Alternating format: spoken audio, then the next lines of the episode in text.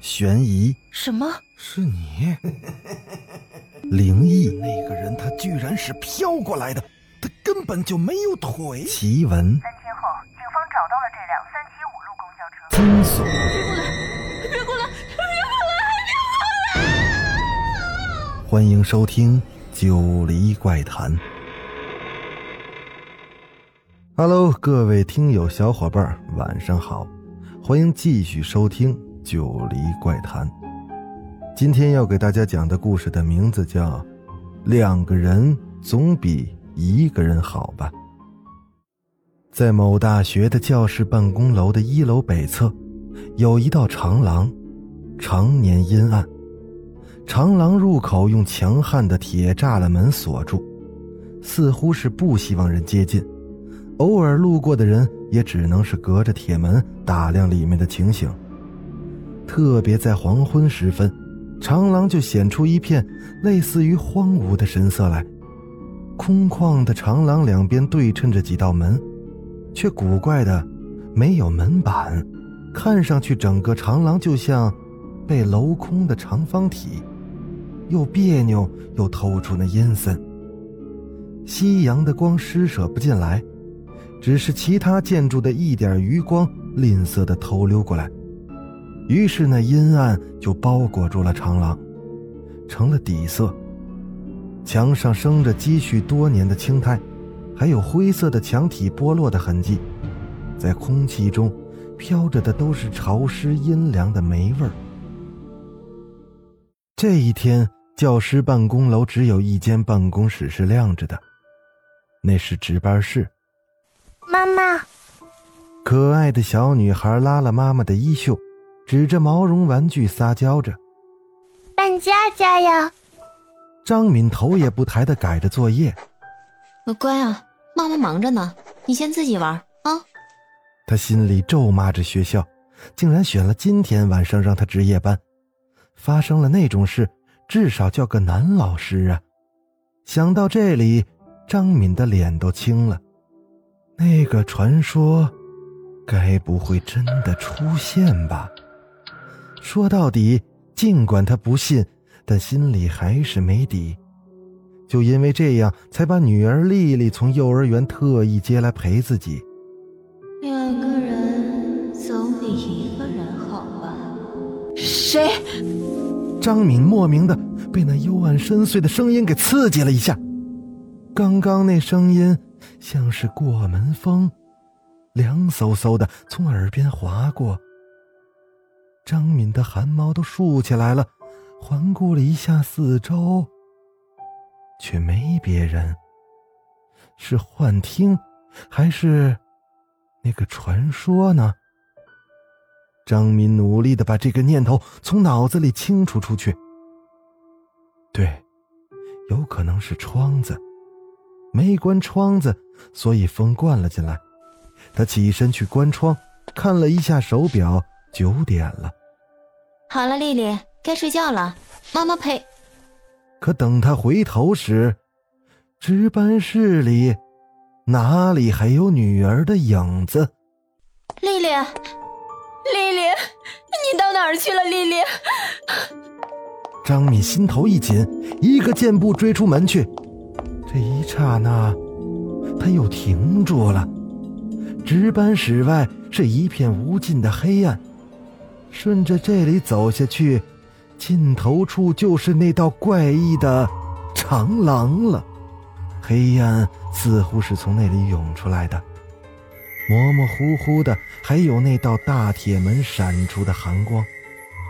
张敏犹豫了一下，站在值班室的门口。丽丽，快回来，该睡觉了。声音从寒凉的墙壁反弹回来，嗡嗡作响。回声似乎成了另一个人的声音，呜呜咽咽的，就是没有女儿的回答。丽丽，张敏壮着胆子又叫了一声，细微的踩着石头的声音。丽丽，张敏听到了那响声，转身回到值班室，取出了一把手电筒，硬着头皮顺着声源处走去。手电昏黄的光游移着。丽丽，他照到了什么东西？张明捡起来一看，就是女儿的毛绒玩具。他立马四下张望起来，可那黑暗还是无尽的黑暗，把他星星之火般的光孤立了。他回头看了看，值班室的灯光远远的在后方亮着，北风呼啸刮过，给张敏心悸的寒冷，简直不像是这世界上的风，似乎有什么。有什么东西在那飘忽不定？是敲门声。从哪里来的敲门声呢？张敏的冷汗冒了出来。是的，从长廊那里传出了敲门声。在如此静谧的夜晚，那不知来源的敲门声是那么的清晰。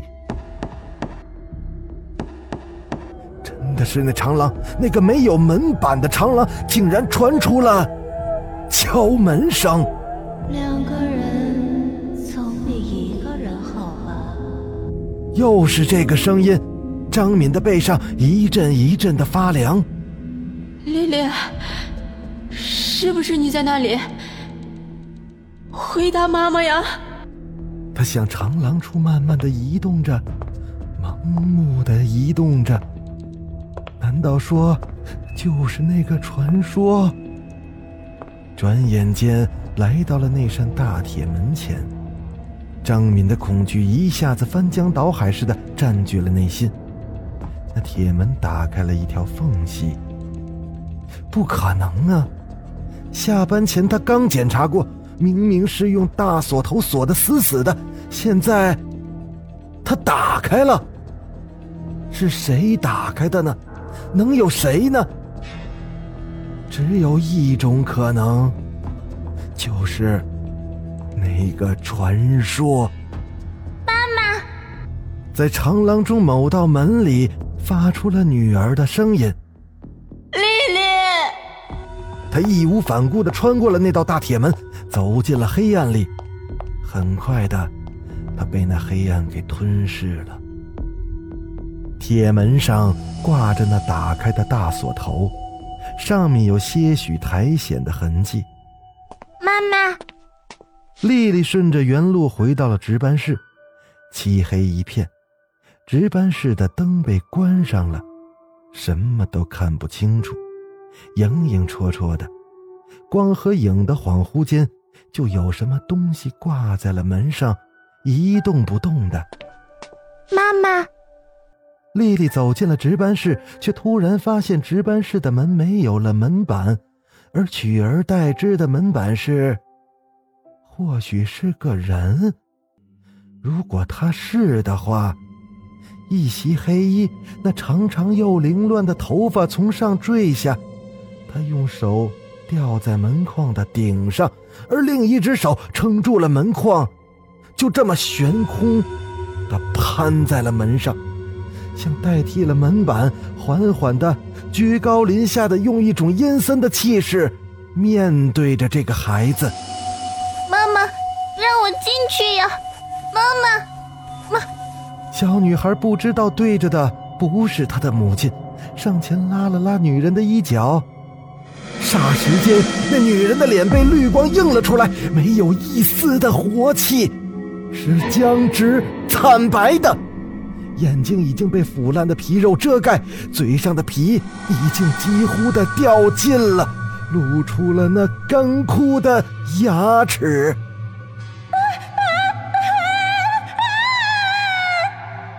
空旷的教室办公楼被哭声充斥着，忽然，又是啪嗒的一声，无声无息，整个楼。又被死一般的寂静笼罩了。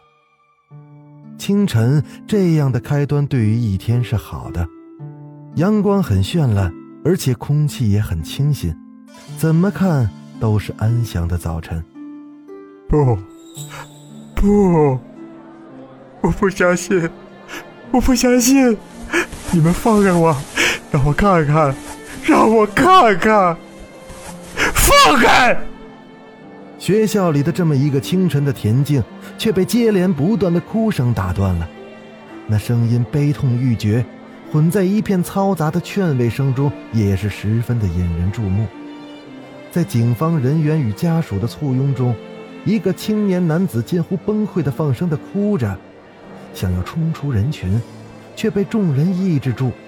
人群中有人窃窃私语：“传说应验了。”离人群不远的地方放着两副盖着白布的担架，里面躺着的人正是张敏与他四岁的女儿丽丽。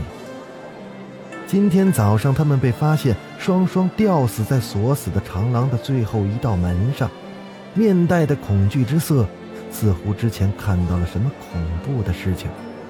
警方已经立案侦查，死者的丈夫，同时也是死者的父亲的人，悲痛的昏过去好几次了。在这不安的气氛中，学校开始了新的一天。没有脚印，也没有指纹，看那对母女的死样，就觉得不是人做的。警察也说归为自杀案件处理了。想想啊，那道大铁门的钥匙只有保管室的人才有。而那对母女是怎么进去的？发现尸体的铁门也是锁着的。还有那值班室的门呢？怎么莫名其妙的就蒸发了？嗯，那该不会是恐怖死了！不要说了啦！胆小的一些女生当众抗议了。小静看着女生们为新话题喋喋不休的样子，推了一下同桌：“喂，感想呢？”很可怕。孙宇盯着一张奇怪的纸，点头道：“哦，这回很难应付吗？”小静来了精神，忙问道：“很难应付。”孙宇眉头一紧，猛地点头：“嗯，难应付。”小静发现不对劲，也凑上去一看：“孙宇，你这家伙把我的话当什么呀？”孙宇攥着一封情书，被小静满教室的追打着，终于被逼到了角落，只得是举手投降。好了好了，我不是，是别人写给我的，就是那个恐龙女生。哼，把我的话当耳边风，给我闪飞！靠，又被你打得将近残废。你再抱怨，我把你打成散文。黄昏时分。孙宇和小静游荡在教师办公楼里，恐怖的母女自杀事件搅得教师也是人心惶惶。一下班，办公楼里就跟鬼屋一样，没了半个人影。就是这里。孙宇停在长廊的大铁门前，默默地透过这金属栅栏打量着这道长廊。一共有六扇门，都是对开的，可是。那些也只是门框而已，并没有装上门。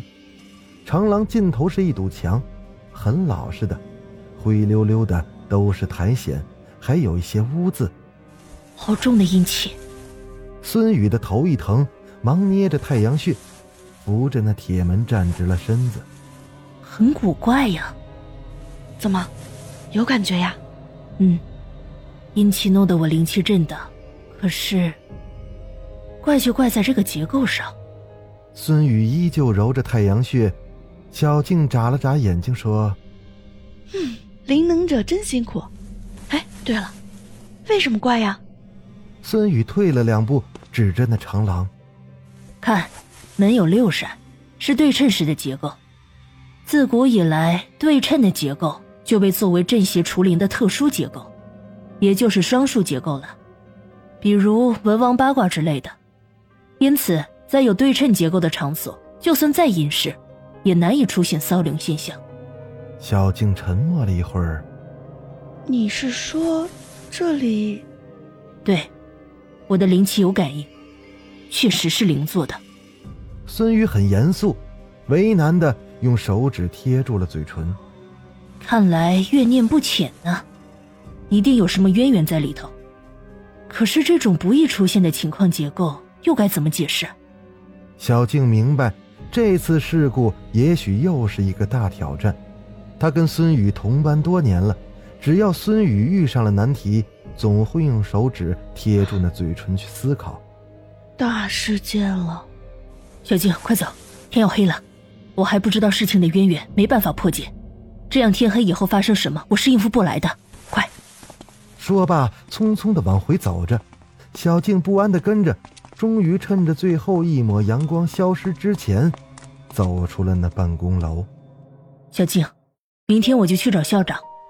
你呢？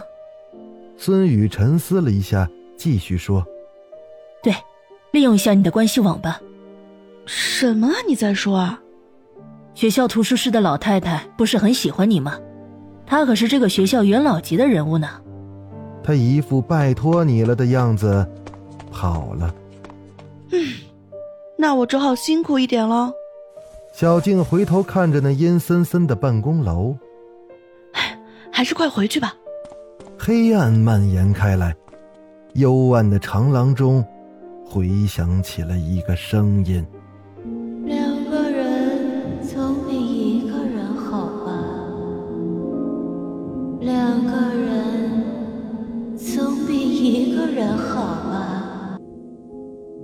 好了，今天的故事先讲到这儿。欲知后事如何，咱们下回啊接着说。欢迎继续收听《九黎怪谈》，我是主播九黎香柳，咱们下个故事再见。